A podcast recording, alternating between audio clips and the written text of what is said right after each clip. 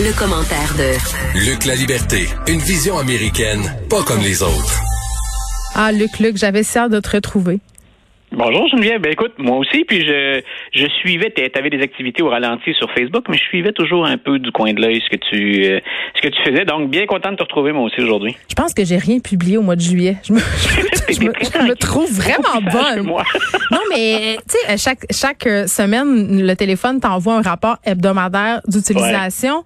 Au mois de juillet, parce que tu sais, on a terminé la saison le 18 juin, mon temps d'écran avait diminué de 78 C'est pour te dire à quel point ma maladie était sérieuse. Donc, je sais pas.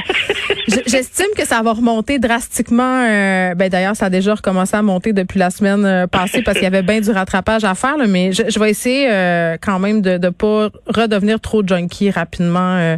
de l'opinion instantanée surtout. sur Twitter. la clé, la clé est là. Puis je garde, je garde ma résolution de ne pas boire et tweeter. Ok, je parlais avec Martin Forg, un vétéran journaliste indépendant de la situation en Afghanistan. Il y a beaucoup de monde qui voit ça comme un échec des Américains. Puis il y a même eu des rapprochements avec Saigon, le moment où l'armée américaine s'est retirée de Saigon au Vietnam. L'administration Biden qui s'en défend farouchement, mais c'est quand même assez fascinant comme une mission qui se voulait au départ de paix euh, dans l'opinion publique, euh, puis même chez, chez, les politiciens, s'est transformé en ce qu'on pourrait appeler un, un, un bourbier sans nom.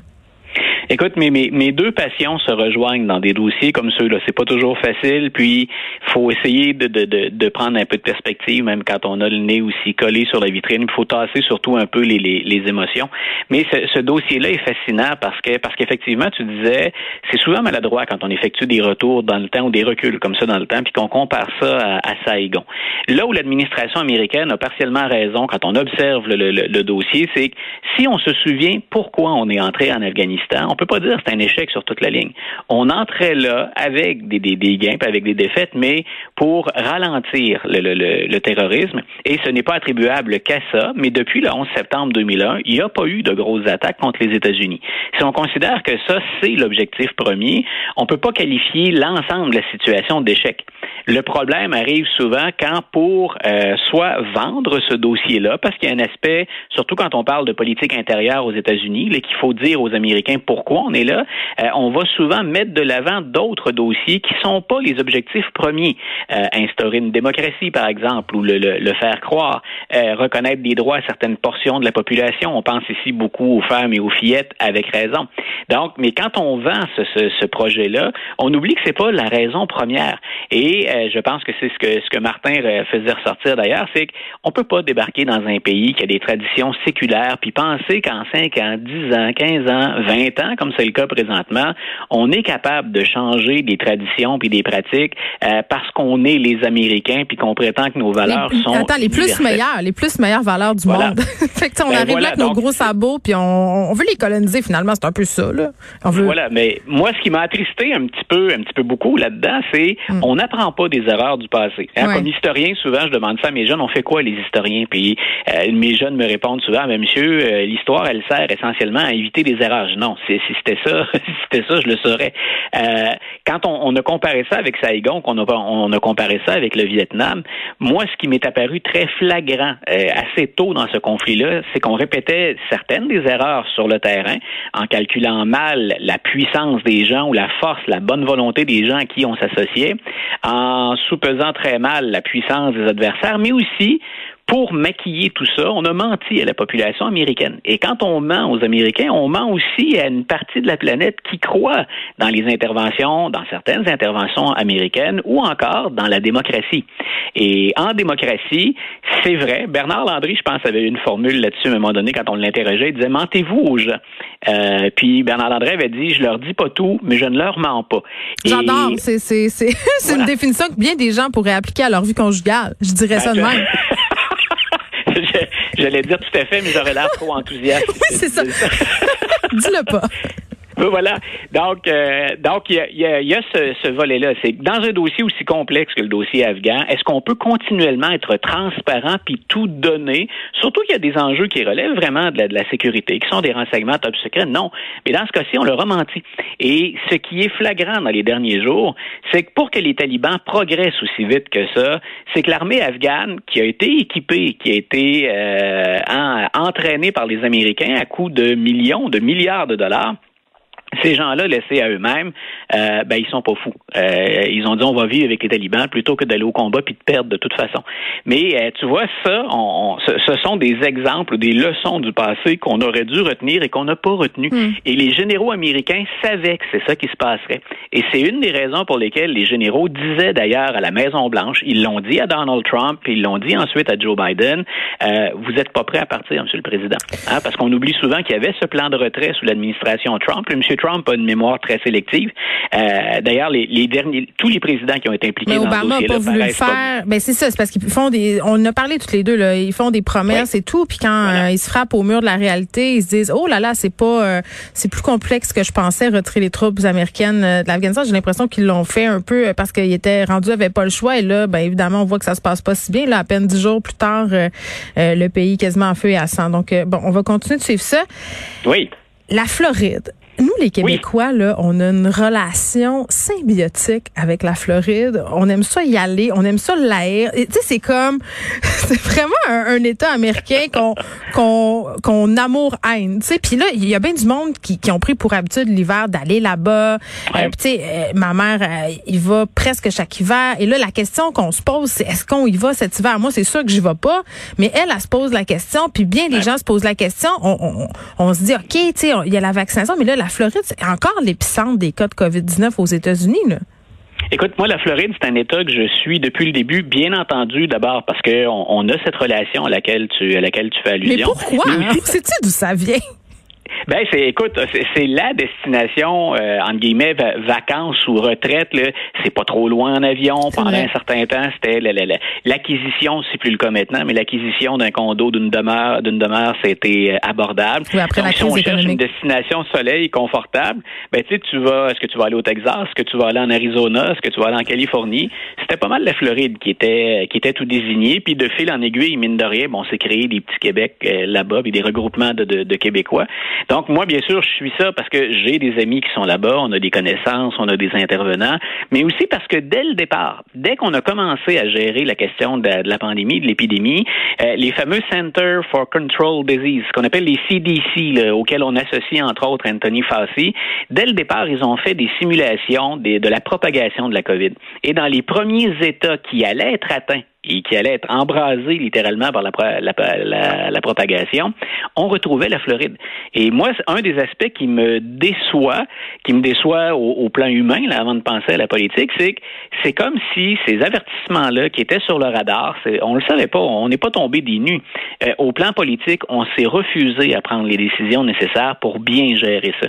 Donc, on se retrouve aujourd'hui, en août 2021, avec une situation qui malheureusement était prévisible. États-Unis, on le sait, cette gestion-là de la pandémie et de la COVID, elle a pris une tournure beaucoup plus politique que chez nous. Ici, il y a un semblant d'unité entre les formations politiques. On exige de plus en plus de comptes et c'est correct de, de, brasser le gouvernement une fois de temps en temps. Là, ils détiennent pas la vérité. Aux États-Unis, on avait comme deux clans. Et le gouverneur de la Floride, Ron DeSantis, qui jusqu'à il y a pas longtemps jouissait encore d'appui qui était intéressant, suffisamment pour qu'on dise M. DeSantis va euh, être un candidat à la présidentielle en 2020 meilleur que Donald Trump, disait-on.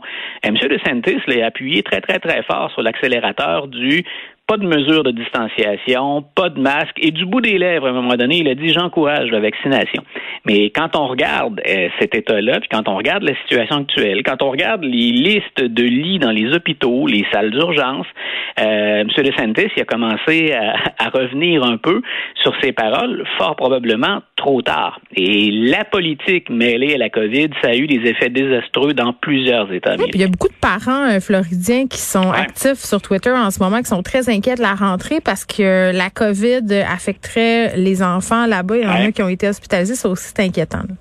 Puis écoute, quand je parle de, de, de, de, gérer ça de manière politique plutôt que de s'en remettre à ce que dit la santé publique ou à ce que disent tout simplement les immunologues ou les experts, DeSantis est allé, là, c'est là où il, il, effectue un petit retour en arrière, là, quelques pas vers l'arrière, mais DeSantis est allé jusqu'à dire, euh, vous avez le droit, les parents, si dans l'école où vous envoyez votre enfant, euh, on exige le port du masque, vous avez le droit de retirer votre enfant, puis on va vous trouver une autre école. Puis ensuite, il a menacé de couper le salaire des dirigeants qui imposeraient des masques à l'école.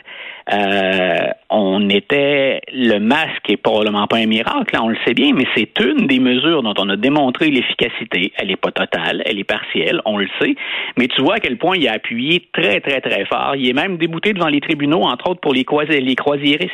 Euh, lui, il souhaitait qu'on interdise aux croisiéristes qui sont très très nombreux en Floride. C'est un point de départ très important ou un point d'arrivée. Mm-hmm. euh, lui disait, moi, je, je veux leur interdire d'exiger euh, une preuve de vaccination.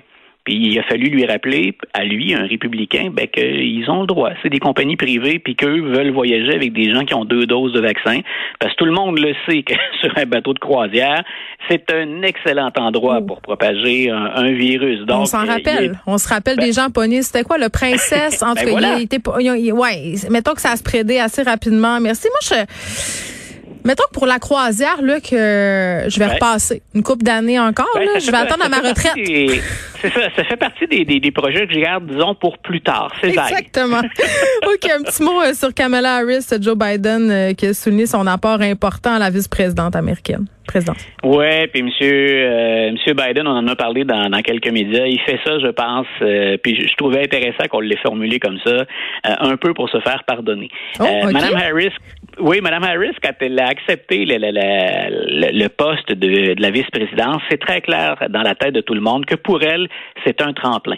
Elle se prépare euh, au plus tard pour dans sept ans, au plus tôt pour 2024. Et M. Biden avait lui-même laissé entendre qu'il pourrait très bien euh, être le président d'un seul mandat. Donc, c'est un tremplin. Et bien entendu, ben, un tremplin, ça vient avec je veux des dossiers à gérer, je veux être sous les feux des projecteurs et je veux me démarquer. Ce qui est tout à fait correct. Et si on est un politicien ou une politicienne, il faut être très déterminé, il faut être prêt à brasser la cage un peu, il faut être déterminé, mais ça vient parfois avec un coût. Euh, donc, on peut euh, s'en tirer positivement hein, d'avoir les caméras braquées sur nous, tout comme si on fait une erreur, on peut payer le prix chèrement. Et les dossiers que euh, le président Biden a confiés à Mme Harris, c'était pas des dossiers faciles. Donc, la défense des, des, des libertés civiles, on pense entre autres à la défense du droit de vote qu'on a menacé dans certains États américains, puis il lui a confié aussi la gestion de la frontière. Donc, régler le problème de l'immigration illégale. Quand je dis régler, entre guillemets, mais s'intéresser. Le gérer serait peut-être plus, plus. Oui, voilà. Juste, Donc, euh, donc, et elle n'a pas tiré, elle a pas tiré son épingle du jeu. Disons que ça a été pénible.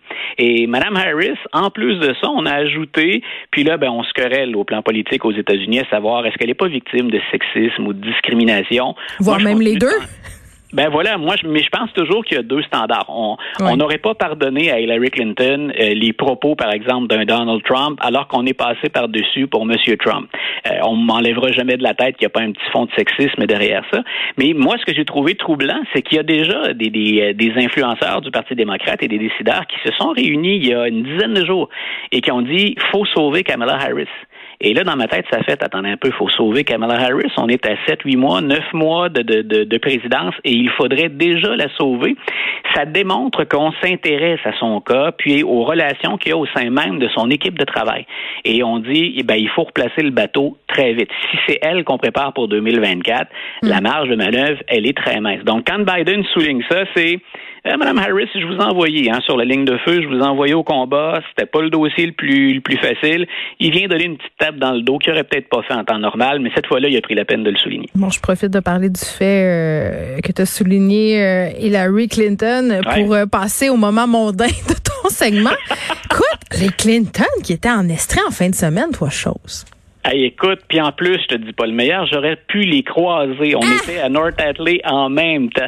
Ma blonde a grandi au bord du lac Massawippi, donc on y va assez régulièrement. Mon beau-père est toujours est toujours installé là-bas, et on, en parlait justement du fait que les Clinton adorent l'endroit. Ça fait plusieurs années, bon, ils avaient suspendu avec la, la, la COVID, avec la pandémie, mais ça fait plusieurs années qu'ils vont là, puis qu'ils rencontrent des gens de la place et qui s'intéressent bien sincèrement aux attraits touristiques, aux particularités de la région.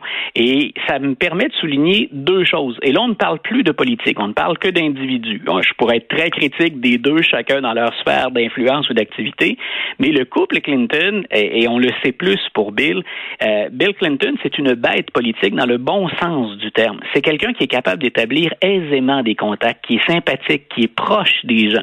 Ce qu'il fait ensuite avec cette influence ou ce qu'il a fait comme président, mais ça c'est un autre dossier. Hmm. Mais il, semble que l'opération charme des deux individus, euh, ça réussit très très très bien. Et chaque fois qu'ils y vont, ben on les gâte. On les gâte au sens, vous venez vous détendre, vous venez profiter de ça, on va s'arranger pour que ça reste tranquille autour de vous. Et tu vois, ils n'ont pas déplacé d'air tant que ça. C'est pas inconfortable parce qu'ils sont accompagnés de, tout un entourage de sécurité qui est très important. Les anciens présidents sont toujours accompagnés par les, les services secrets par la suite.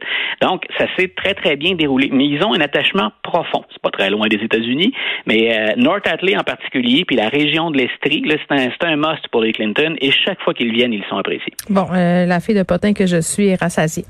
Euh, Luc, on va te retrouver euh, demain et jeudi, ce sera plutôt à 14h15 plutôt que 13h30. C'est donc un rendez-vous à demain. C'est parfait. À demain. Bonne fin de journée.